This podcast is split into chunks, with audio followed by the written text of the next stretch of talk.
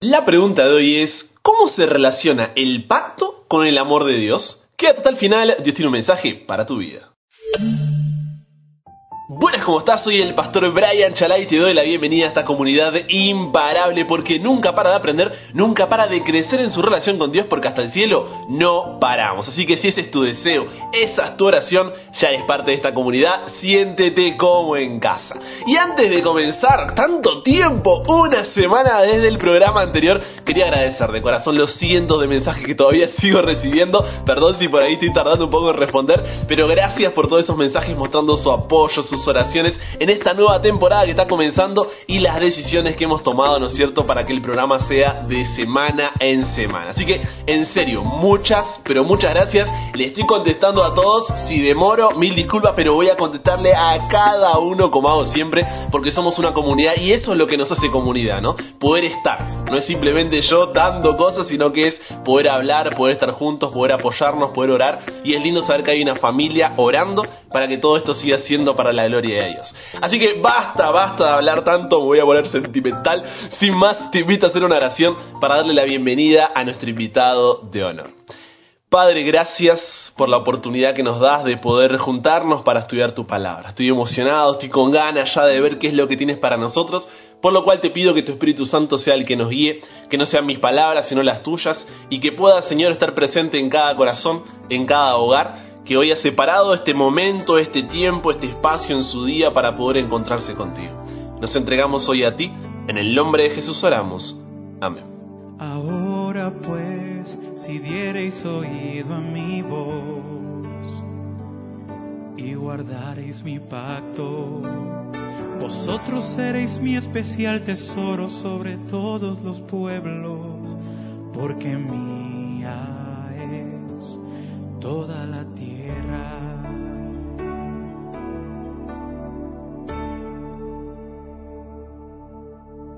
Ahora sí, manos a la Biblia. Recuerda que lo mejor siempre es tener tu Biblia y un anotador a mano para poder recordar, comprender y compartir de mejor manera lo aprendido. Y además, el tema de hoy Uy, el tema hoy es un programa, viene cargadísimo y es la base de todo lo que vamos a ver en la temporada, así que cuento ahí con tu total atención para que podamos entender qué es lo que Dios quiere decirnos en este día. Así que vamos a Jeremías capítulo 31, versículos 31 al 33 que dice así.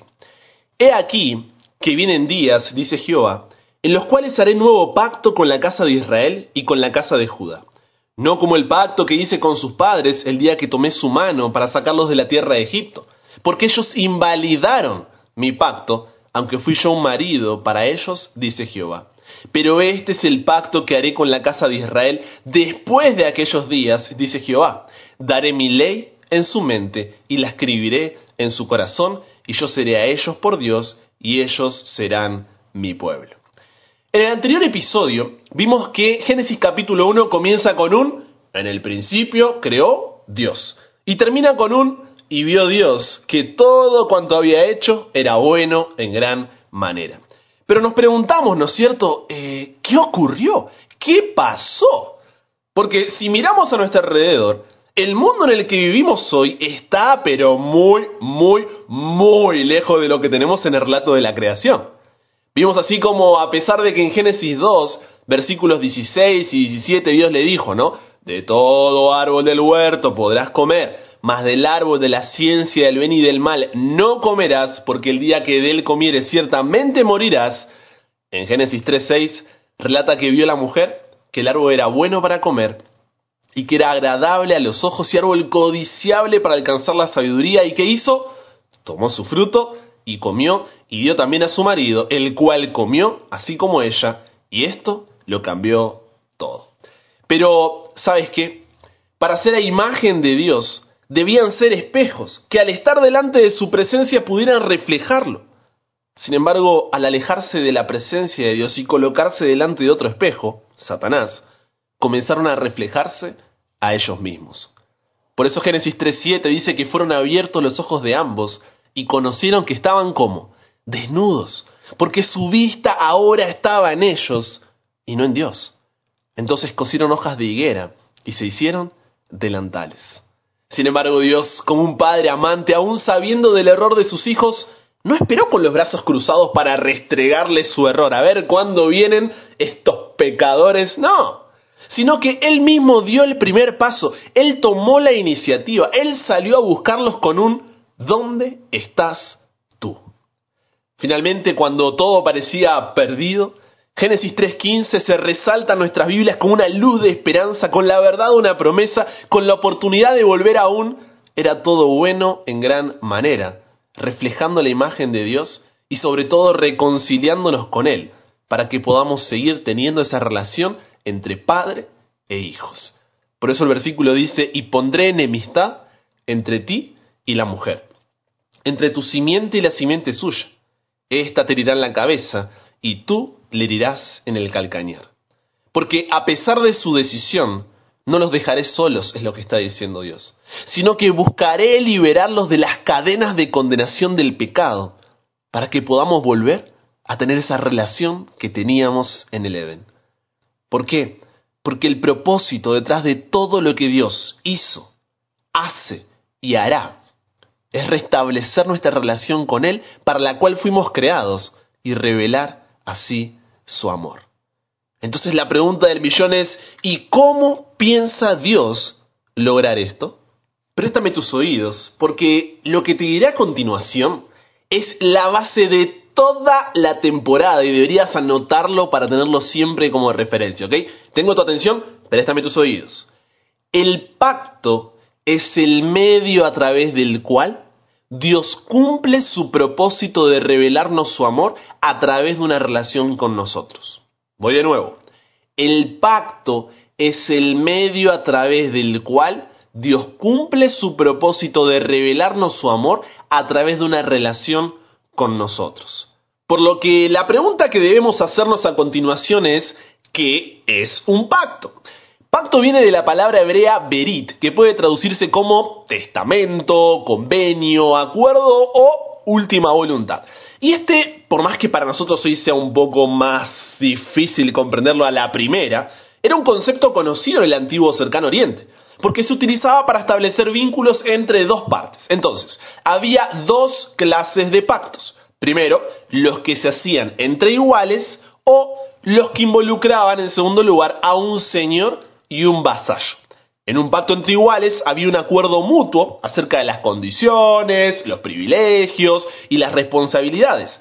Pero en un pacto entre un señor y un vasallo, también conocido como vasallaje, esta era una relación más feudal, por lo que no eran partes iguales, sino que era un acuerdo entre un superior, que es el señor, y entre un inferior, que es el vasallo. ¿Me vas comprendiendo hasta ahora? Ok, entonces, este último, el vasallo, lo que hacía era jurar fidelidad a su señor.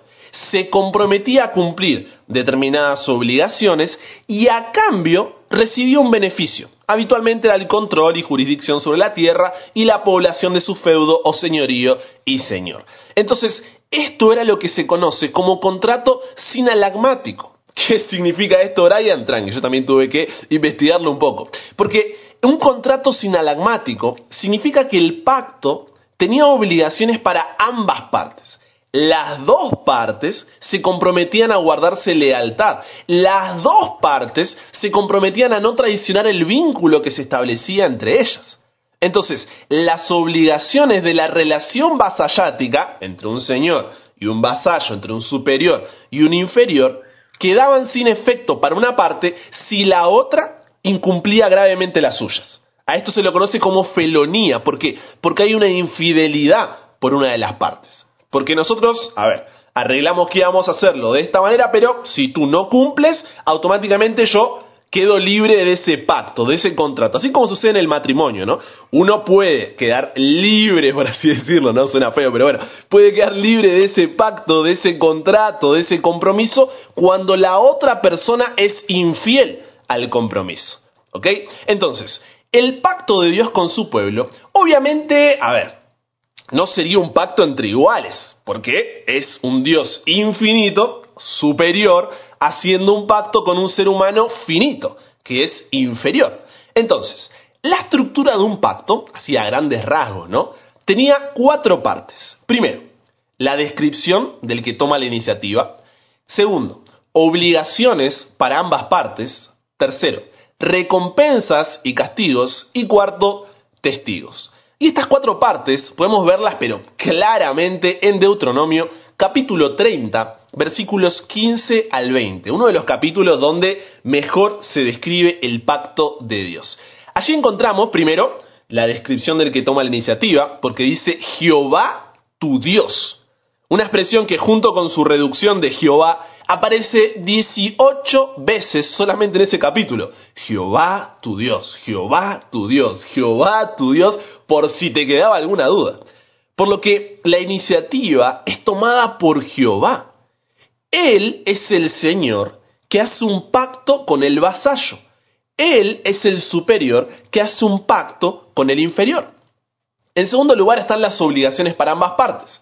Y ahí en Deuteronomio 30 encontramos que ellos debían amar a Dios, andar en sus caminos y obedecer su ley, estatutos y decretos, mientras que Dios les daría la vida y los multiplicaría. En tercer lugar, las recompensas en caso de que se cumpla con las obligaciones era la tierra nueva y la bendición de Dios, o los castigos en caso de que no se cumplan las obligaciones, la muerte. Finalmente, los testigos eran los cielos y la tierra. Ahora, una vez entendido esto, el pacto era confirmado con la sangre de un sacrificio. Era como, a ver, era como la firma, ¿no? Que comprometía a ambas partes para que puedan cumplir con ese compromiso. Por eso Salmos 55 dice, juntadme mis santos, los que hicieron conmigo pacto con sacrificio. ¿Estamos bien hasta ahí? Bien. Una vez comprendido entonces el concepto del pacto, lo siguiente que debemos tener claro es que si bien en la Biblia se encuentran diferentes pactos con Dios, e incluso se hace una clara diferencia entre el antiguo y nuevo pacto, o el primero y el segundo pacto, incluso la Biblia está dividida en el Antiguo Testamento o pacto y Nuevo Testamento o pacto, siempre, siempre, préstame tus oídos, ¿eh? siempre estamos hablando de un solo pacto, un pacto eterno. Esto es, es clave, es importantísimo que lo recuerdes. Siempre estamos hablando del mismo pacto, un pacto eterno. Y tú dirás, pero Brian, ¿y cómo explicas la marcada diferencia que incluso la Biblia hace entre los dos pactos? Permíteme ayudarte. A ver, en un partido de fútbol, una serie o una película, cada cámara nos muestra un nuevo ángulo, ¿cierto? Ahora, eso no significa que cada una de las cámaras muestre algo diferente, sino que las diferentes cámaras van aportando una dimensión de lo que aparece en pantalla para que podamos entender la profundidad de lo que se está transmitiendo. Porque si bien son diferentes cámaras, lo que se transmite es una misma escena. Entonces, lo mismo sucede con el pacto eterno. Dijimos que el pacto es el medio a través del cual Dios cumple su propósito de revelarnos su amor a través de una relación con nosotros. Entonces, cada uno de los pactos que aparecen en la Biblia, los cuales vamos a ver ahora a continuación, no son nuevos pactos en el sentido de ser diferentes totalmente a los otros, sino que lo nuevo es la forma de entender el propósito de Dios, ya que cada uno de estos pactos va revelando de manera progresiva la forma en la cual Dios cumpliría su promesa. Va revelando de manera progresiva el Evangelio eterno. Es decir, cada pacto nos muestra una dimensión del pacto eterno para que podamos entender las profundidades del amor de Dios a través de cómo se relaciona con cada uno de nosotros. Por eso, como el amor de Dios y su deseo de tener una relación con nosotros existe, desde un principio. Este pacto comienza con Adán y Eva en la creación, cuando Dios les da dominio sobre la creación.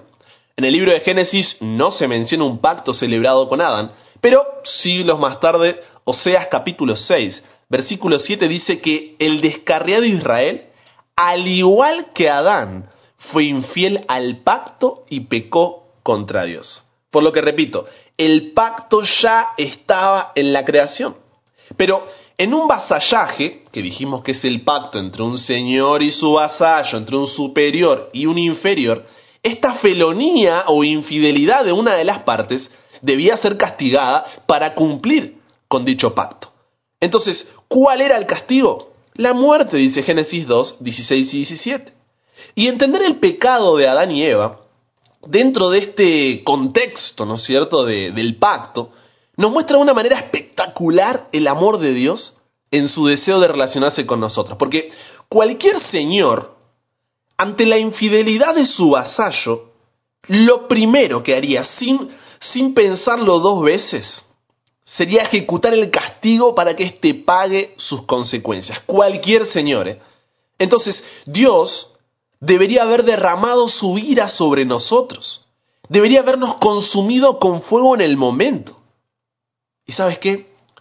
Esto no lo haría un Dios malo, dictador, un Dios tirano, no sino un Dios justo. ¿Por qué? Porque era un pacto, este era el compromiso, cada uno tenía sus partes y ya estaba avisado desde antes de que hicieras el compromiso lo que sucedería si una de las partes era infiel al mismo. Entonces, él estaba cumpliendo con lo que tenía que haber hecho. Él estaba siendo justo. Y esto tampoco significa que Dios deje de ser un Dios de amor. Porque Él es amor, pero su ira es provocada por nuestra infidelidad. Es más, esto le es una obra extraña. Dice Isaías 28-21. ¿Por qué? Porque Él no quiere eso. Por eso mismo hizo un pacto con nosotros, si no, no lo hubiera hecho en primer lugar. Pero, ¿sabes qué? En lugar de eso, Dios nos muestra que si bien hay una diferencia entre Él y nosotros, si bien debemos entender que Él es soberano y nosotros siervos, si bien tenemos que entender que Él es infinito mientras nosotros somos finitos, Él también es nuestro Padre. Él también nos ama. El problema es que la deuda igual debe ser pagada. No podía modificarse la ley, sino Dios dejaría de ser un Dios justo porque hace descuento a la familia. Y el segundo problema es que al fallarle a Dios, que es el Señor más poderoso del universo, la deuda que tenemos es simplemente impagable para nosotros e incluso para los ángeles, porque todos somos vasallos de Él. Nada nos pertenece, todo le pertenece a Él. Entonces no había forma de que saldemos esa deuda. La pregunta es, ¿quién es el único que podría pagar esa deuda? ¿Alguien con el mismo poder? ¿Alguien con la misma grandeza, majestad, naturaleza, esencia y gloria? Por eso en Génesis 3.15 se nos promete que Jesús sería quien pague esa deuda. ¿Por qué? Porque Jesús es Dios y solamente Él puede cubrirla. Solo el Creador puede también ser redentor. Esto era algo, a ver, algo inexplicable. No existía un amor como ese. Un Señor con todo su poder, que domina no solo todos los reinos de la tierra, sino todo el universo, que lo creó con su palabra se humillaría para pagar la deuda de sus siervos, que nada tienen y que nada son. ¿Te vas dando cuenta de la grandeza del amor de Dios? La promesa hecha por Dios en el pacto no era una recompensa de los méritos humanos. ¿Sabes por qué? Porque no tenemos ninguno. Sino que eran un resultado de la gracia divina que merece todo. Y este pacto, como dijimos, fue confirmado con la sangre de un cordero, ofrecido en sacrificio. Como si eso fuera poco, segunda de Timoteo 1.9 dice que este pacto fue diseñado por Dios antes de la creación, en caso de que la humanidad cayera en pecado. Fíjate que Dios nos amó, que Dios te amó incluso antes de formarte con sus propias manos. No sé tú, pero esto a mí me emociona.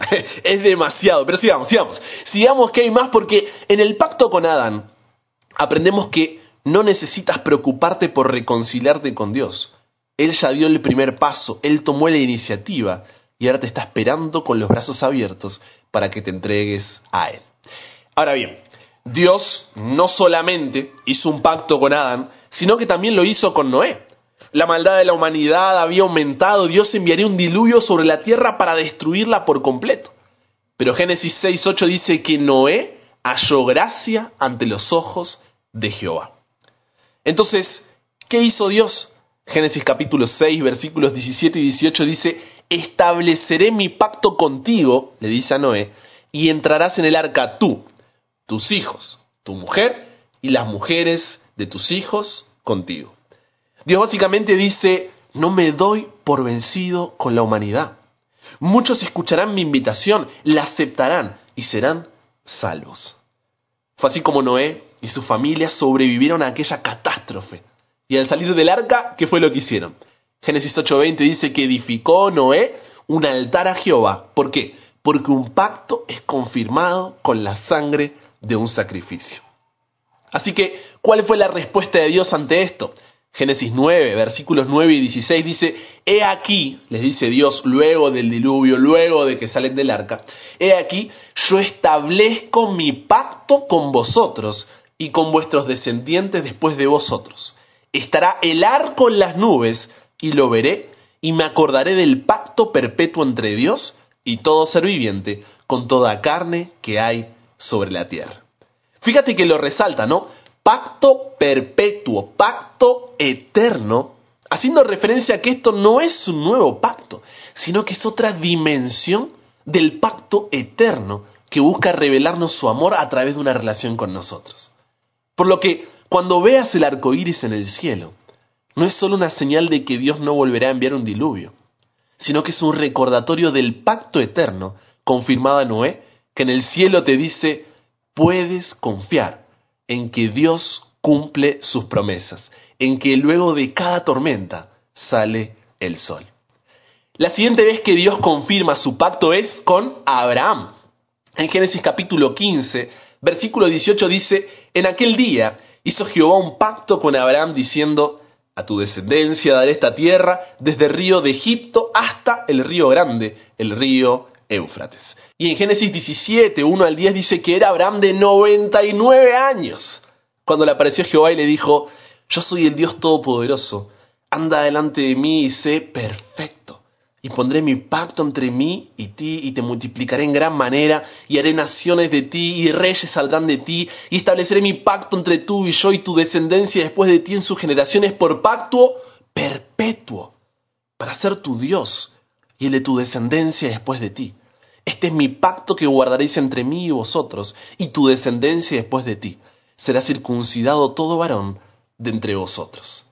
Fíjate que, nuevamente, hace referencia al pacto perpetuo o eterno, mostrándonos que esto no es un nuevo pacto, sino que es otra dimensión del pacto eterno que busca revelarnos su amor a través de su deseo de tener una relación con cada uno de nosotros.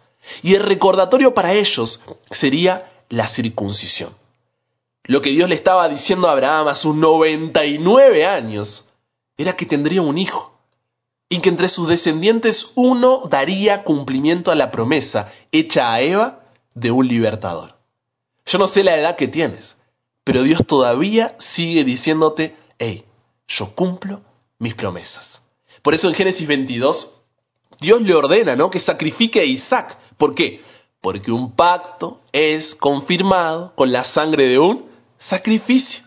Finalmente Dios recompensó la fe de Abraham y un carnero tomó el lugar de su hijo, mostrando así la sustitución que luego Jesús haría en nuestro favor. Porque lo que es imposible para ti es posible para Dios. Si continuamos la historia, vemos que Isaac, hijo de Abraham, tuvo a Jacob, cuyo nombre luego cambió a Israel. Jacob tuvo doce hijos, de los cuales surgieron las doce tribus de Israel, que eventualmente se trasladaron a Egipto como una extensa familia. Allí se convertiría en una gran nación que luego terminó esclavizada. Pero después de 400 años de esclavitud, Dios los liberó. Éxodo 2.24 dice que, y oyó Dios el gemido de ellos, y se acordó de su pacto con Abraham, Isaac y Jacob. Entonces, nuevamente, Dios vuelve a confirmar su pacto eterno, pero ahora con toda la nación de Israel a través del liderazgo de Moisés. Este pacto es conocido con varios nombres, ¿no? El pacto sinaítico o del Sinaí, porque se celebró en el monte Sinaí, el pacto mosaico, porque Moisés lo recibió oficialmente, y también como antiguo pacto. En Éxodo 19, 4 al 6, Dios le dice a Moisés que le diga a Israel, Vosotros visteis lo que hice a los egipcios, y cómo os tomé sobre alas de águila y los he traído a mí. Ahora pues, si diereis oído a mi voz, y guardareis mi pacto, vosotros seréis mi especial tesoro sobre todos los pueblos, porque mía es toda la tierra. Y vosotros me seréis un reino de sacerdotes y gente santa. Estas son las palabras que dirás a los hijos de Israel. Por eso más adelante, Deuteronomio 4.13 dice que ese guardar mi pacto era la obediencia práctica de los diez mandamientos, escritos por el dedo de Dios y grabados en piedra. No tendrás dioses ajenos delante de mí. No te harás imagen ni te inclinarás a ellas. No tomarás el nombre de Jehová tu Dios en vano.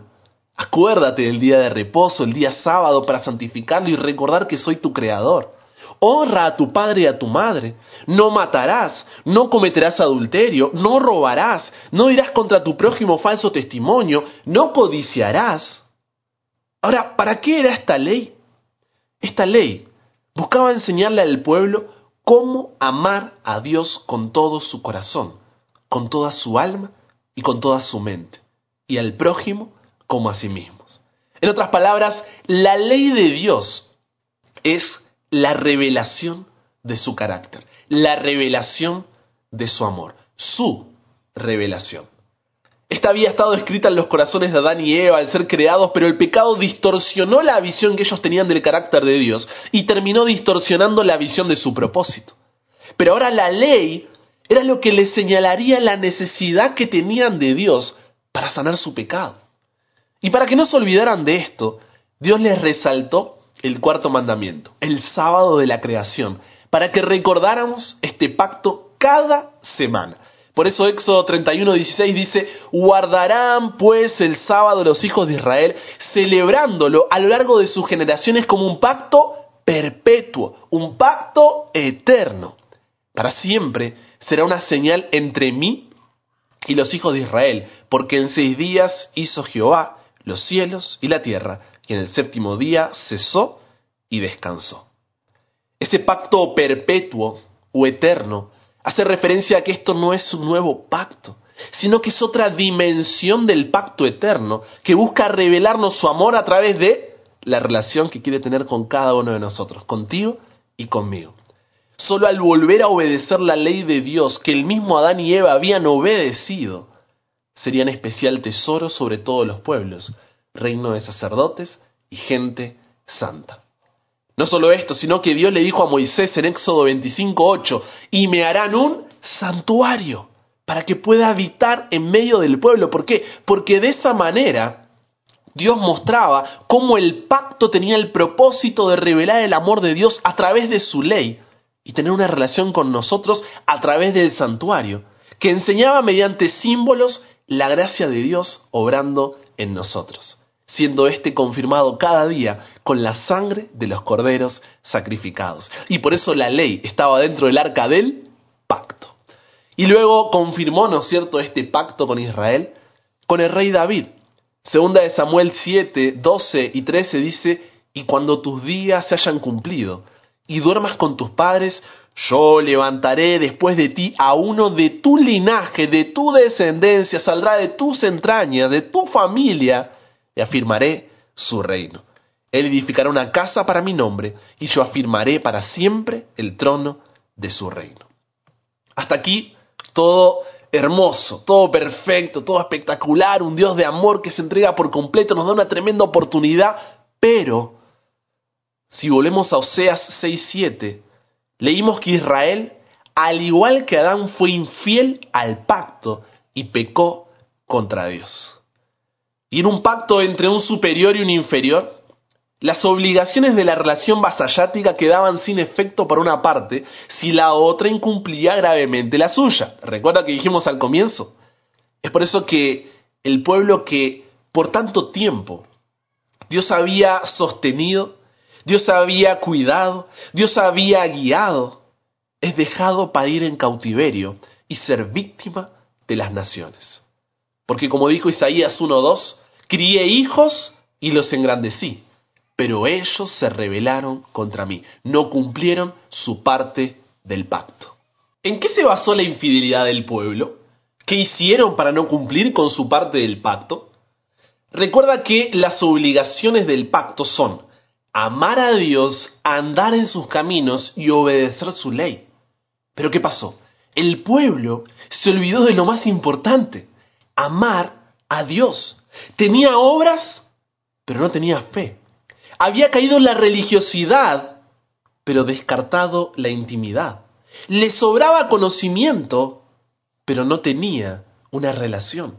Entonces, como el pacto es el medio a través del cual Dios cumple su propósito de revelarnos su amor a través de una relación con nosotros, el pueblo falló. El pueblo falló porque le faltaba exactamente eso. Le faltaba amor. En lugar de amar a Dios y tener una relación con Él, terminaron amando a otros dioses, porque en lugar de haber un cambio interior, resumieron todo a meras formalidades externas y se olvidaron de lo más importante. Pero préstame tus oídos. Tu infidelidad no determina la fidelidad de Dios. Te repito, tu infidelidad no determina la fidelidad de Dios. Por eso, a pesar de la infidelidad del pueblo, Dios aún buscaba cumplir su promesa. Aún buscaba revelar su amor a través de una relación con nosotros. Entonces Isaías capítulo 42, versículos 6 al 7, hablando de Jesús, dice, Yo Jehová te he llamado en justicia y te sostendré por la mano, te guardaré y te pondré por pacto al pueblo, por luz de las naciones, para que abras los ojos de los ciegos, para que saques de la cárcel a los presos y de casas de prisión a todos los que moran en tinieblas. Porque Jesús vino a esta tierra por cuatro razones. Primero, para pagar nuestra deuda. Porque al haber quebrantado el pacto quedamos en deuda con nuestro Señor. Somos vasallos con una deuda que jamás podríamos pagar. Y cuando, a pesar de su justicia y su amor, Dios podría habernos consumido con el fuego de su ira, Él estuvo dispuesto a dejar el trono, la patria celestial, a arriesgar su propia vida y humillarse hasta la muerte y muerte de cruz, porque Él seguía siendo fiel al pacto, porque Él te ama. Y de esa manera nos reveló su amor a través de la relación que quiere tener con nosotros. En segundo lugar, Jesús vino a esta tierra para mostrarnos al Padre. ¿Por qué piensas, a ver, por qué piensas que como humanidad no pudimos mantenernos fiel y nos apartamos de Dios una y otra vez violando el pacto? ¿Por qué? Porque desde la mismísima creación el diablo ha buscado distorsionar nuestra visión del carácter de Dios y así distorsionó la visión de nuestro propósito. Entonces, como sabe que no puede estar a la altura de Dios, porque Él es un ser finito, y Dios, un ser infinito, busca confundirnos, darnos una imagen errónea de quién es Él y lo que quiere para nuestras vidas, de tal forma que le demos la espalda. Y tengo que admitir que ha tenido resultado. Millones de personas que son hijos de Dios viven como huérfanos. E incluso muchos que saben que son hijos de Dios y están en la iglesia actúan por miedo, Piensan que se trata de sus obras. Están enojados con Dios. Lo culpan de lo que sucede. Viven una mera religiosidad. Solo piensan en lo exterior. Piensan que Dios los abandonó, que no los escucha, que los ignora. ¿Pero por qué? Porque el diablo distorsionó la visión del carácter de Dios y así distorsionó la visión de nuestro propósito. Pero Jesús vino para decir, ¡Ey! ¿Cómo vas a decir eso si yo te formé con mis propias manos? ¿Cómo vas a decir eso si yo me entregué completamente por ti? ¿Cómo vas a decir eso si yo morí por ti? Ni siquiera eso es suficiente para que confíes en mi amor. ¿Qué más puedo hacer para que te des cuenta que lo que quiero para ti es lo mejor? ¿Qué más puedo hacer para que te des cuenta que mi voluntad es buena, agradable y perfecta? En tercer lugar, Jesús vino a esta tierra para mostrarnos cómo vivir. Porque Jesús fue, a ver, fue el ejemplo viviente de lo que significaba vivir en el pacto. La vida de Jesús era lo que Dios esperaba para todo el pueblo de Israel. Entonces Jesús mostró con su ejemplo lo que significa ser una luz en medio de las tinieblas, ser el camino que al conocer la verdad lo lleve hacia aquel que es la vida. Lo que hizo Jesús era el llamado que el pacto hacía al pueblo, pero que éste rechazó. Finalmente, Jesús vino para reconciliarnos con Dios. Hebreos 8, al citar el pasaje de Jeremías que leímos al comienzo sobre el nuevo pacto, dice que en Jesús ahora tenemos un nuevo pacto. El versículo 6 dice, tanto mejor ministerio es el suyo, cuanto es mediador de un mejor pacto, establecido sobre mejores promesas. Fíjate que este nuevo pacto no es un pacto diferente, seguimos hablando del pacto eterno. Lo que son diferentes, lo que lo hace mejor que los anteriores, son las mejores promesas. ¿Por qué? Presta atención a esta parte que es hermosa. Porque lo que antes era solo una promesa, ahora se hace realidad en Jesús. Jesús es la simiente prometida a Adán. Jesús es la razón por la que Dios nunca más destruiría la tierra con un diluvio. Jesús es la simiente de Abraham. Jesús es a quien nos conduce la ley de amor. Jesús es el descendiente del linaje de David. Jesús es el cordero que por miles de años había sido simbolizado en los sacrificios de animales para el perdón de pecados. Jesús es el sumo sacerdote. Jesús es la mismísima presencia de Dios en el santuario cada uno de los pactos de Dios con Adán, con Noé, Abraham, el pueblo de Israel y David, era Dios mostrándonos poco a poco la verdad del Evangelio mostrándonos cómo finalmente llegaría la liberación, cómo vendría a buscar a los perdidos, cómo la sangre de Jesús sería derramada por tu salvación, por mi salvación, pero siempre fue el mismo pacto, el pacto eterno, desde antes de la fundación del mundo. Siempre la salvación fue por gracia, por medio de la fe, porque lo único que nos hace merecedores de todavía estar en este pacto con Dios es la sangre de Jesús derramada por ti, derramada por mí. Entonces, hoy quiero que recuerdes que el pacto es el Evangelio de salvación cubriendo todas las etapas de la historia humana. Es Dios diciéndote, te amo. Y la buena noticia es que dentro de este pacto eterno, hoy ya no es el antiguo pacto que solo se basaba en promesas, lo que debe llevarnos a amar a Dios, sino el nuevo pacto donde la vida, obra, muerte y resurrección de Jesús vemos todas las dimensiones, manifestaciones y promesas del amor de Dios. En el Antiguo Testamento encontramos la llave que en el Nuevo abre un tesoro sin igual, el reino de los cielos. Y juntos, en su conjunto, nos revelan un pacto eterno, un evangelio inmutable, donde la buena noticia es que Dios no desistió de ti. Entonces te pregunto, ¿qué estás esperando para comenzar a conocer a ese Dios que cuando todos se van, Él todavía está a tu lado? ¿Qué te detiene para entregarle tu vida a aquel que te ama desde la eternidad? ¿No es hora de reconsagrarse a Él? ¿No es momento de renovar tu compromiso y volver a tu primer amor? ¿Por qué seguir sumergidos en una religiosidad donde creemos que nuestras obras nos hacen merecedores si podemos tener una relación con aquel cuyos méritos nos cubren, cuya gracia nos salva? ¿Cómo no volver a los brazos de un Padre que sin importar cuán lejos te hayas ido o cuán bajo hayas caído, te sigue esperando con los brazos abiertos?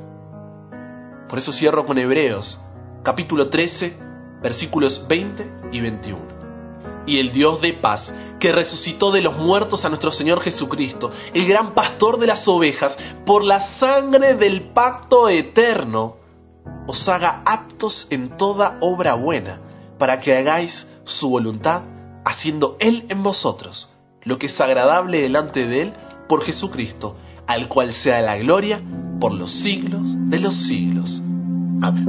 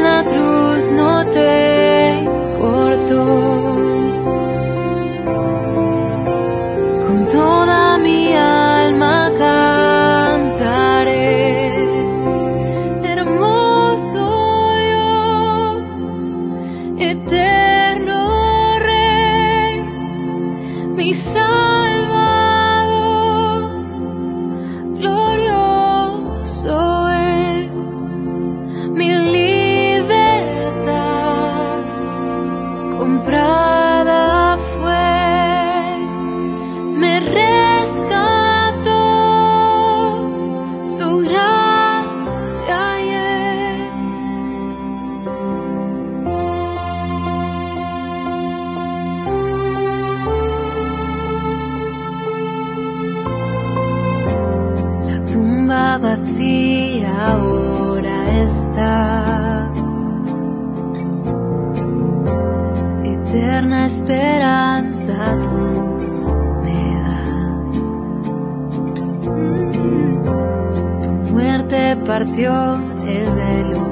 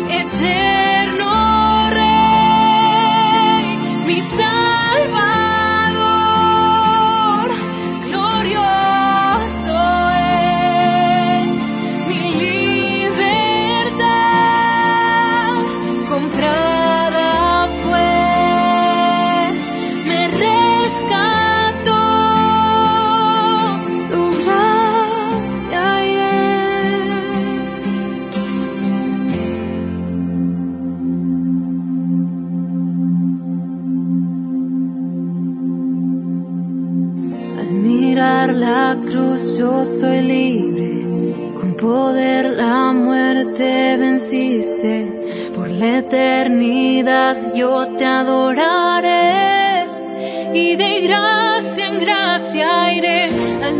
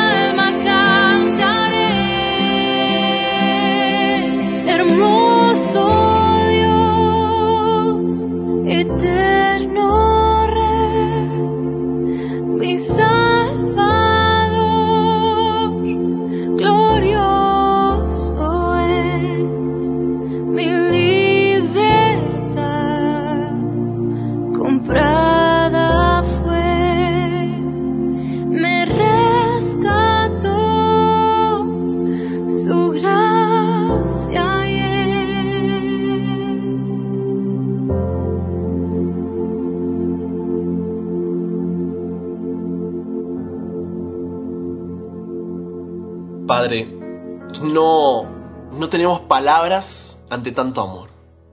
Hoy podemos venir sin vergüenza ni temor delante de ti con un corazón agradecido. Gracias porque no necesitamos preocuparnos por reconciliarnos contigo porque tú ya diste el primer paso. Nos buscaste primero y estás esperando con los brazos abiertos para que nos entreguemos a ti. Gracias porque podemos confiar en que tú cumples tus promesas. porque lo que es imposible para nosotros es posible para ti. Gracias porque tu fidelidad no se determina por la nuestra.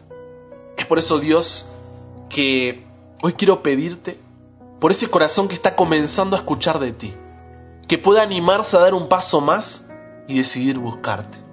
Quiero rogar por ese corazón que todavía no decidió tomar la, la, decisión de entregarse a ti en las aguas del bautismo. Que no retrase una decisión tan importante y confíe en que tu voluntad es buena, agradable y perfecta. Quiero clamar, Dios, por aquellos que quizá ya nos entregamos hace tiempo a ti, pero se enfrió ese primer amor. No permitas que nos acomodemos, que hoy podamos tener un reavivamiento en nuestros corazones, que podamos volver a ser llenos de tu Espíritu Santo, que volvamos a consagrarnos a ti y recordar la eternidad de nuestro compromiso contigo. Y quiero implorar por aquellos que se apartaron de tu camino, que hoy puedan mirar a la cruz y verte con los brazos extendidos listos para recibirlos, ya que son tus méritos y no los nuestros los que nos permiten volver a ti.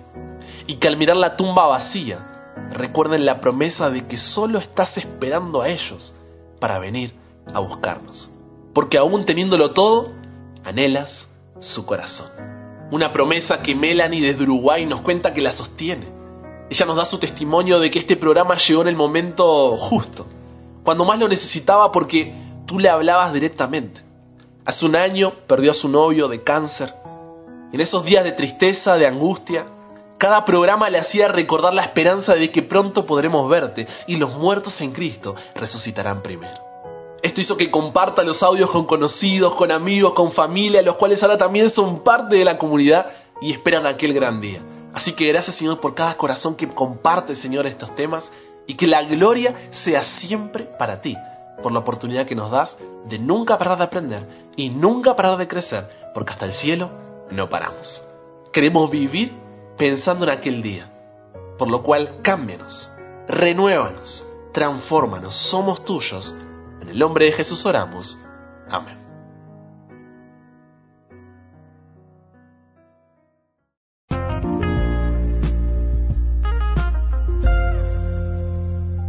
Que avisa no traiciona. Te dije que tendríamos un programón, dicho y hecho, ¿no? Yo cuando lo estudiaba no, no, no podía, no podía, era cada vez más, extendí el estudio porque quería sacarle todo el jugo y wow, la verdad que, que es, tremendo como Dios, ese Señor, todavía nos ama a nosotros, vasallos simples que fallamos, que pecamos, que nos apartamos, que fuimos infieles, qué grande amor. Así que con eso dicho, terminamos el programa de hoy. Recuerda que puedes escribirnos a WhatsApp, así es, nuestro número es más 54911 3441 5007. Ahí puedes compartir tu testimonio, pedido, agradecimiento. Estaremos orando por ti, compartiendo tu mensaje, respondiendo tu duda, pregunta, consulta, lo que quieras. Estoy ahí a tu disposición y puedes recibir semanalmente también por ese medio el programa para que puedas escucharlo cada semana. Recuerda que abrimos un nuevo canal de Telegram también puedes buscarme ahí como Chalabrian, lo mismo que en Instagram, Chalabrian. Y si te perdiste alguno de los episodios de toda esta temporada o la anterior,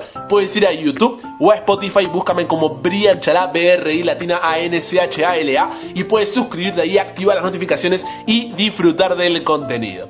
Con eso dicho, se terminó una semana más. Te mando un abrazo enorme y si Dios quiere, solamente si Dios quiere nos encontramos cuando? La próxima semana y recuerda, nunca pares de aprender, nunca pares de crecer, ¿por qué? Porque hasta el cielo no paramos.